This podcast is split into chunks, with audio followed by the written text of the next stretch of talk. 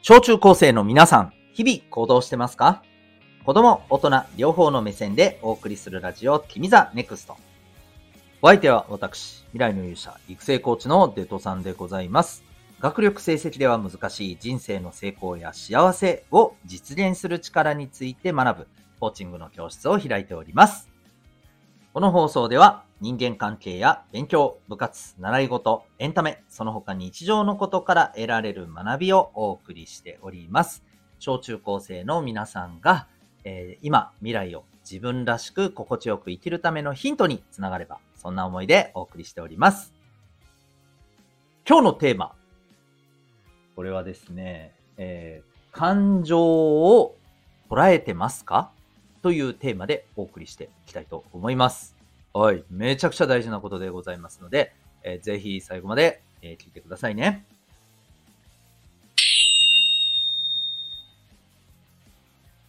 さて、今日のテーマなんですが、えー、感情を捉えてますか？はい。まあ、これ、単純にね、うーん、もう、こんな感じですよ。皆さん、今、どんな気持ちですか？と聞かれて、どうですか？答えられますか？ここでですね、もしね、普通って思っちゃった人。はい。えーこれはですね、分かってません。はい。えっと、気持ちを聞いて普通って、えーこれ自分の気持ちが正しくはよく分かれていません。分かっておりませんって言ってるのと、えーほぼ100%同じでございます。なので、どんな気持ちなのか、はい。えーきちんと気持ちを表す言葉でですね、えー自分の気持ちをキャッチして、えーそして表現できるように、はい。これが、まあ今日伝えたいことなんですよ。うん。で、えーなんで？そんなことできる必要ある？かなんか別にできんくたって大したことないやん、と。まあそんな風にね、思った人もいるかもしれないけど、これ結構やばいですよ。はい。なんでかっていうとね、感情を自分でこうつかめない。ということは、これ言ったらさ、自分の気持ちに気づけてない。うん。で、自分の気持ちに気づけないっていうことはさ、これどういうことかっていうとさ、うん。あの、多分ね、気持ちが、こう、動かなくなっていくんだよ、だんだん。これ、例えばさ、骨を折った人なんかは、あの、よくわかると思うけどさ、骨折したら、そこって大体固定するじゃないですか。ね。で、骨がくっついた後、すぐにスパスパ動くかって言ったら動かないんだよね。これなんでかっていうと、ずっと動かしてないから、もう凝り固まっちゃってんの。うん。だちょっとずつ動かすことしかできないわけよ、最初はね。そんな風に、感情も動かしてない人ってさ、まあ、あの、だんだん感情が動かなくなっていくんですよ。つまり、なんか、うん、なんかあんまり驚きもしないし、楽しいとも思わないし、怖いとも思わないし、ムカつくとも思わないし。うん。まあ、それこそね、あのー今、こう、この、これを見てどう思いましたか？普通。うんこういうことが起きてどう感じましたか？普通。みたいなさ、そんな感じになっちゃうわけですよ。極端な、極端な話をしてるよ、でもね。うん。で、そんな風になっちゃうと、じゃあ、なんとなくイメージできるよね。うん。あんまり友達できなさそうじゃないですか。あんまり人間関係、えいい人間関係作れなさそうじゃないですか。ね。でね、これ実はね、もっと今日一番伝えたいのこっからなんだけどさ、あの、深刻なことがあるんですよ。これね、記憶力が圧倒的に弱くなるんですよ。気持ちが動かない人って。これはさ、もう本当私勉強っていうところで、えー塾の先生をしてた頃も長いけど、いろんな子たち見てきてね、これ間違いなく言える。うん。あのね、気持ちや感情をキャッチできてね、なんかいつも、なんか、うん、わからん。え？普通、みたいな、そういう感じの人って大体勉強苦手です。なんでか、覚えきれないからです。で、なんで覚えきれないか。これ、感情が動かないっていうのが、根っこにあるからなんですよ。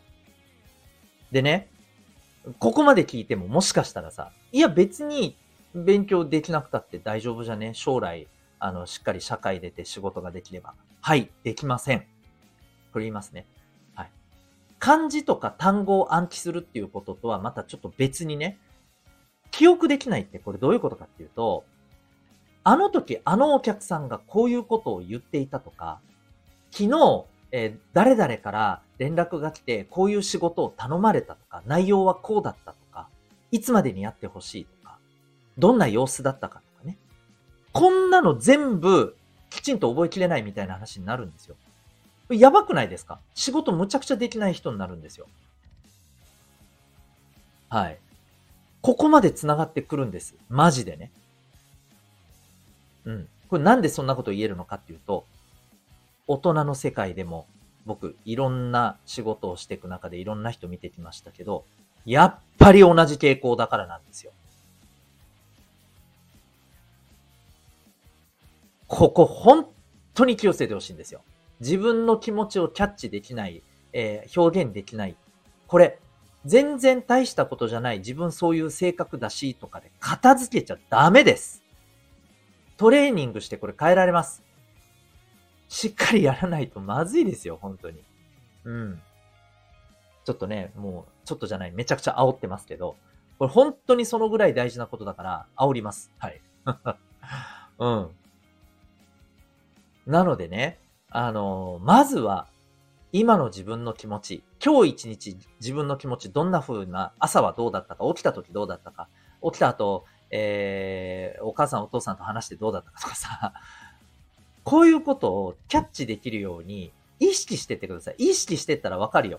でね、あの、意識してもどう言葉にしたらいいかわからないっていう人は、あの、気持ちを表す言葉ってさ、いっぱいあります。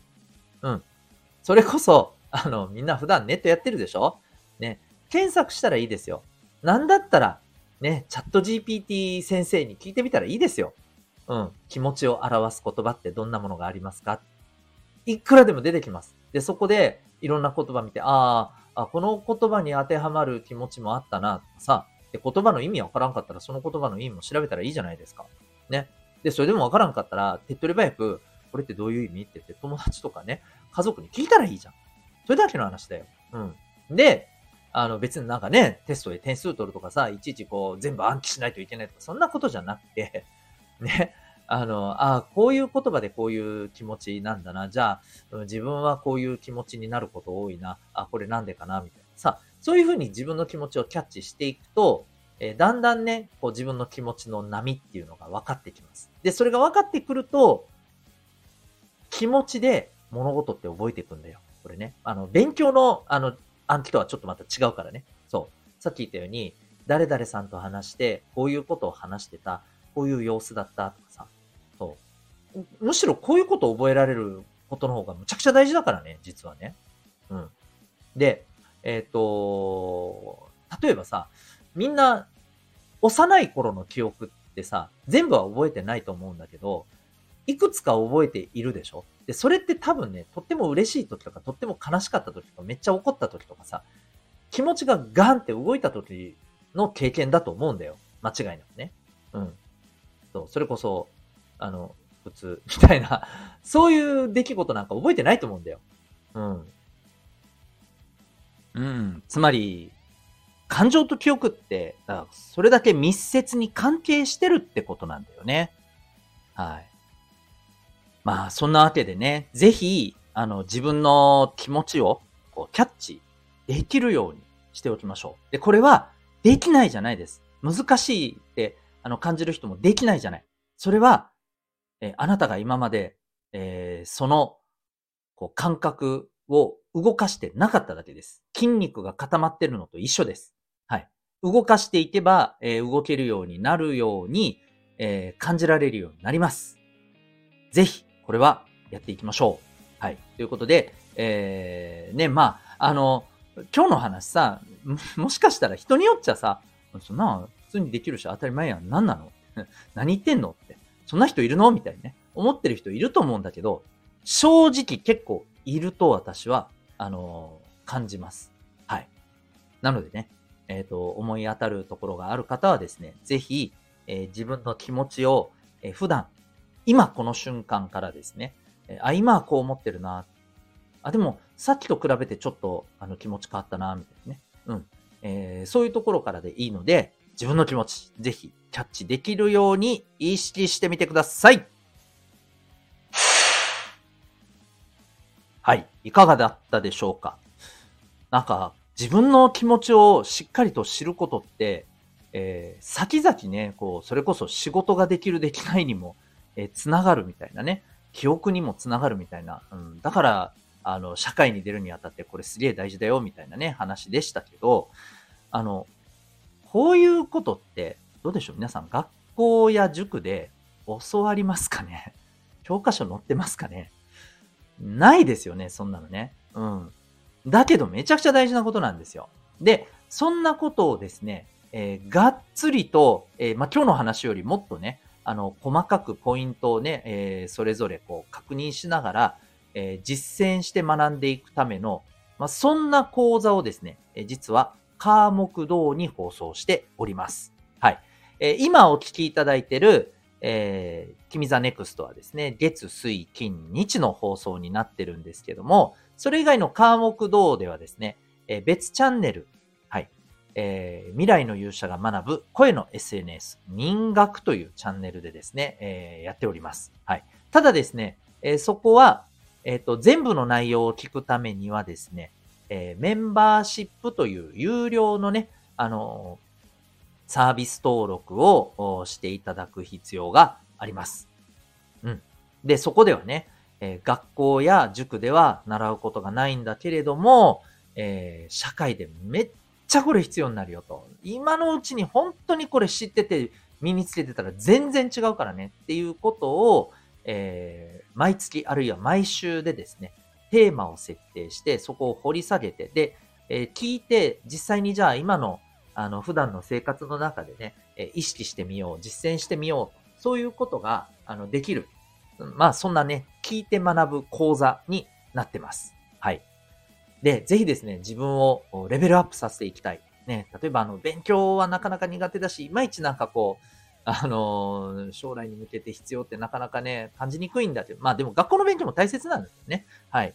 えー、なんだけども、ちょっとこう、そういうことがなかなかね、とえ思う方はですね、ぜひチェックされてみてください。概要欄にリンクがあります。で、もしね、あの、登録したいと思った場合は、これお金がかかりますんで、えちゃんとお家の人にね、相談して、お家の人に、え手続きはやってもらってください。月額500円でございます。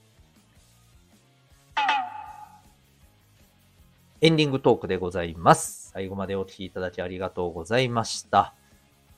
3連休ね、えー、まあ今日で終わっちゃうなーって感じかもしれませんけど、2月ってもう一つ3連休あるんですね。実は最近気づきました。あ、マジかみたいなね。そうだ、天皇誕生日だったみたいなね、えー、感じで、はい。あの、皆さんにとっては結構ね、えー、嬉しいなっていうね、2月かもしれません。はい。えー、また、次の3連休に向けて頑張っていきましょう。あなたは今日、この放送を聞いてどんな行動を起こしますか？それではまた明日、学びようき一日を。